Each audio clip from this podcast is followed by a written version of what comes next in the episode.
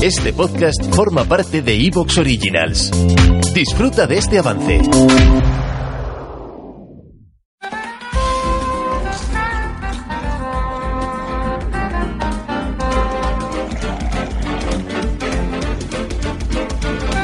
Bienvenidos, bienvenidas a Carnívoros Ilustres, este spin-off en el que conocemos en profundidad a todos esos colaboradores y colegas que durante estos 10 años de carne y videoclub han ido pasando por nuestros micros, colaborando de manera puntual o de alguna manera pues apoyándonos de manera activa. Hoy con nosotros tenemos a una de las buenas razones por las que mereció la pena iniciar este podcast allá por el año 2012. El Nacional Corcón actualmente reside en Móstoles y es sin duda uno de los grandes exponentes patrios del concepto Make Yourself locutor de radio, escritor, cortometrista, guionista de cómics, MC, es decir, maestro de ceremonias, tanto en su faceta de rapero como de presentador de eventos. Y en los últimos tiempos, hasta ponente en universidades y festivales sobre el apasionante mundo de la creación y distribución de materiales audiovisuales. Hoy tenemos con nosotros al señor Víctor Olid. ¿Qué tal, Víctor? Menuda, menuda presentación te has currado, ¿eh? mientras renderizaba la cocina esa que estoy haciendo en 3D, pues digo, voy a escribir ahí algo rápido que, no sea tan cutre como la otra vez que grabamos, porque esto ya lo grabamos. Esto ya lo grabamos, claro, claro. Lo que pasa, lo que pasa es que domingo es, es como un poco, eh, ¿cómo diríamos? Eh, vanidoso, ¿no? Entonces, como que tosía y, ah, y tenía la voz así un poco jodida. No, no le valió lo que grabamos. A ver, lo que pasa es que tenía el cerebro de pan bimbo y, además me, me empieza a quedar sin oxígeno, que, hoy no estoy mucho mejor, pero bueno, algo mejor creo que, estoy para poder echar aquí un rato hablando de, pues, de todo lo que nos apasiona, ¿no? Y sobre todo de ti, Víctor, de, ti que tú llegaste aquí a Carne de Club a través del programa de Pajares y Esteso, a través de ese libro que escribiste hace ya, ¿cuántos años, tío? Hace, eh, vamos a ver, yo empecé con ese libro en 2011 pero claro, hasta 2015 no lo saqué. O sea, pero bueno, porque a lo mejor me tiré pues como dos o tres años escribiéndolo y luego otro, otro año y pico parado, vamos. O sea, que lo, dejé aparcado y tal. Lo que pasa es que luego me entraron las prisas porque me enteré de que iba a salir otro. Y prisa y corriendo, digo, los cojones va a sacarlo este antes que yo y me di prisa para que saliera primero este. Pero, pero, eh, no quedé contento con el resultado. ¿no? Entonces, pues, pues. A ver, eh, hay que decir que era un buen libro, ¿no? El descacharrante cine de Pajeros y Esteso. Yo en su día me lo compré, lo disfruté muchísimo. Pero sí es verdad que esta nueva edición que acaba de salir a, la venta es magistral. Hombre, claro, porque esta ya, esta ya ha sido con tiempo, sin prisas, eh, mm, premeditada y, bueno, y, también pues que, escribo yo mejor que que, cuando hice la primera y entonces pues eh, la he reescrito. Ahora sí estoy contento con este libro. Ahora, ahora ya, sin, a no ser que serían ahora eh, cualquiera de los dos hacer pelis, ah. eh, creo, esta es la, edición definitiva. Una edición que además has, eh, bueno, habéis cuidado muchísimo todo el apartado gráfico, la maquetación cambiada, mucho más limpia. Eh, yo creo que está el libro mucho más equilibrado. Es un tocho bastante importante de 419, 20, 19, 20 páginas, ¿no? Sí, de 423 creo que son. No, no será 24, ¿no? Lo impar no puede ser. claro, 24, pero, las páginas que vienen en blanco también se cuentan.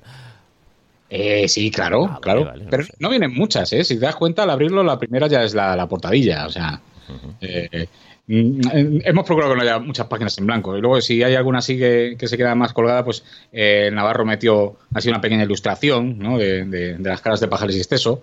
En fin, está, está muy bien. Estoy, estoy muy contento con, con, este libro y, además eh, lo estoy vendiendo como churros. O sea, una cosa que estoy flipando. Qué maravilla. Eh, un libro editado a través de Vial Books, que es esa, esa suscripción ¿no? dentro de Vial of the Delicatessens, eh, que es esa plataforma desde la que tú trabajas y desde la que lleváis, pues ya, ya no sé ni la barbaridad de años, difundiendo pues toda esa cultura eh, underground o, o, no tan underground, porque esto podríamos decir que es bastante, no sé si decir mainstream, pero sí que es popular.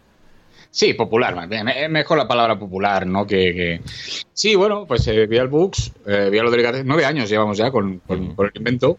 Es, como tú has dicho, pues la, plataforma esta que tenemos para dar salida principalmente a nuestros trabajos y, eh, pues sí, luego el trabajo de otros que nos, que nos interesen y tal, ya sean libros, ya sean pelis, ya sea música, ¿sabes? Lo que sea. ¿no? Entonces, pues, pues claro, eh, llevamos nueve años que, y, los que seguiremos porque, claro, como lo bueno de Vialo Delicatessens es que mm, no está, eh, como diría yo, concebido como un trabajo, ¿sabes? Mm, sí. Con que saquemos para, para ir cubriendo los gastos, eh, hay, hay sello para rato, ¿sabes? O sea, lo que... Es una plataforma que yo creo que también lo utilizas mucho para esa pasión que tienes tú alrededor de lo que es del rap, ¿no? Para poder difundir música, aunque también tienes algo de punk. Sí, claro, sí, sí, sí. O sea, sí, también mola sacar discos, ¿no? De, lo que sea. Rap porque es la, la música eh, principal que yo escucho y a la que tengo acceso, pero también hemos sacado eh, un CD de punk, aunque bueno, tiene trampa también porque es un CD compartido, ¿no? La mitad del disco es, es, de mi mujer, de Aida, ¿no? De cuando Sí. era joven y moza que tenía un grupo punk, y la otra mitad de mi amigo Nacho Fiol, que también cuando era joven y lozano tenía un grupo punk. Entonces dije, pues vamos a juntar estas, estas dos cintas y las, las eh, sacamos en un disco conjunto, ¿no?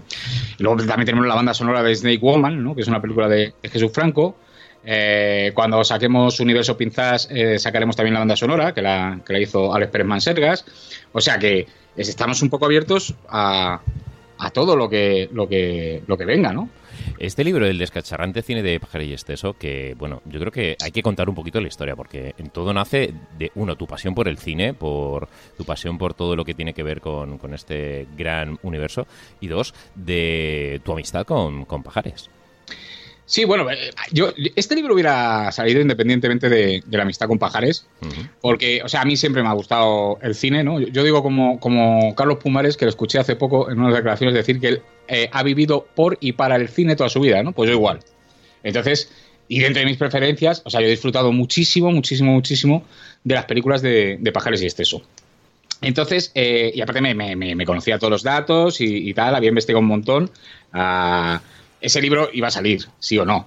De hecho, yo cuando lo empecé a escribir, eh, lo empecé a escribir sin, sin que Pajares estuviera por medio. Quiero decir, yo empecé con mi libro, con mis reseñitas y tal, eh, y luego ya cuando ya tenía todas las películas reseñadas y tal, dije, joder, pues estaría guay que, que- que se sentara conmigo Pajares, le voy preguntando por las pelis y él me Mm. fuera contando anécdotas y tal. Claro. Y así lo hicimos, así lo hicimos y, en- y entonces, pues bueno, pues en unas películas hay eh, más anécdotas y en otras menos, pues dependiendo de los recuerdos que, que tenía Pajares, ¿no?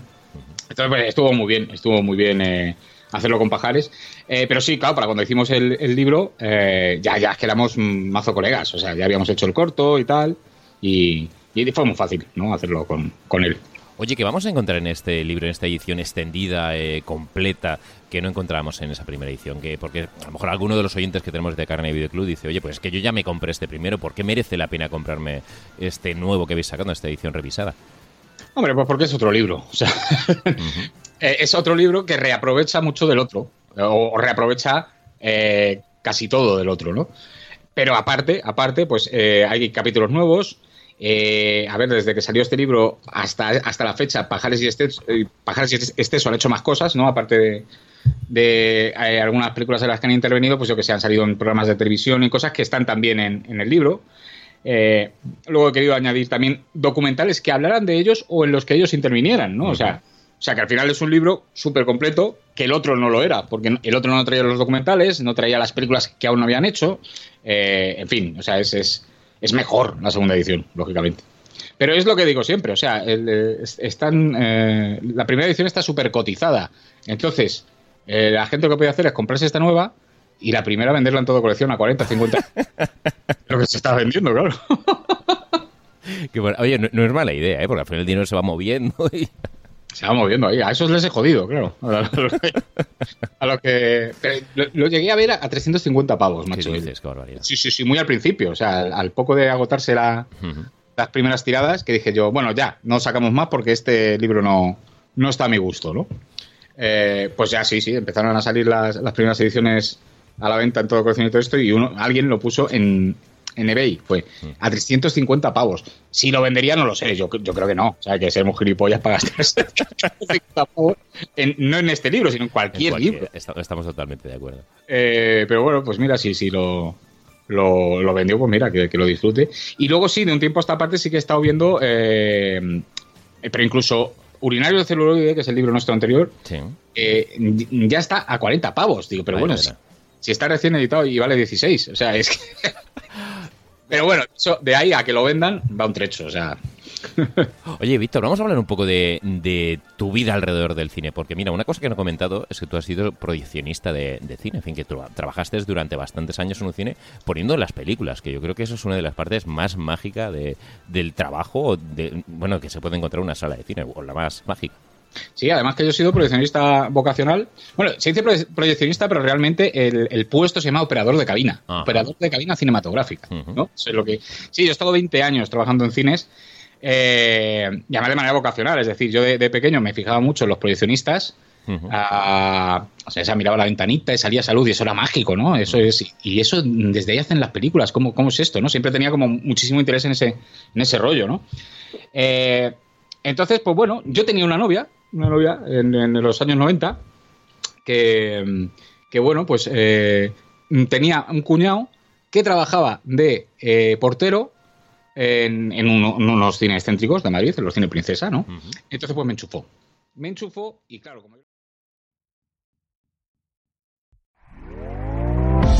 ¿Te está gustando lo que escuchas? Este podcast forma parte de Evox Originals y puedes escucharlo completo y gratis desde la aplicación de Evox. Instálala desde tu store y suscríbete a él para no perderte ningún episodio.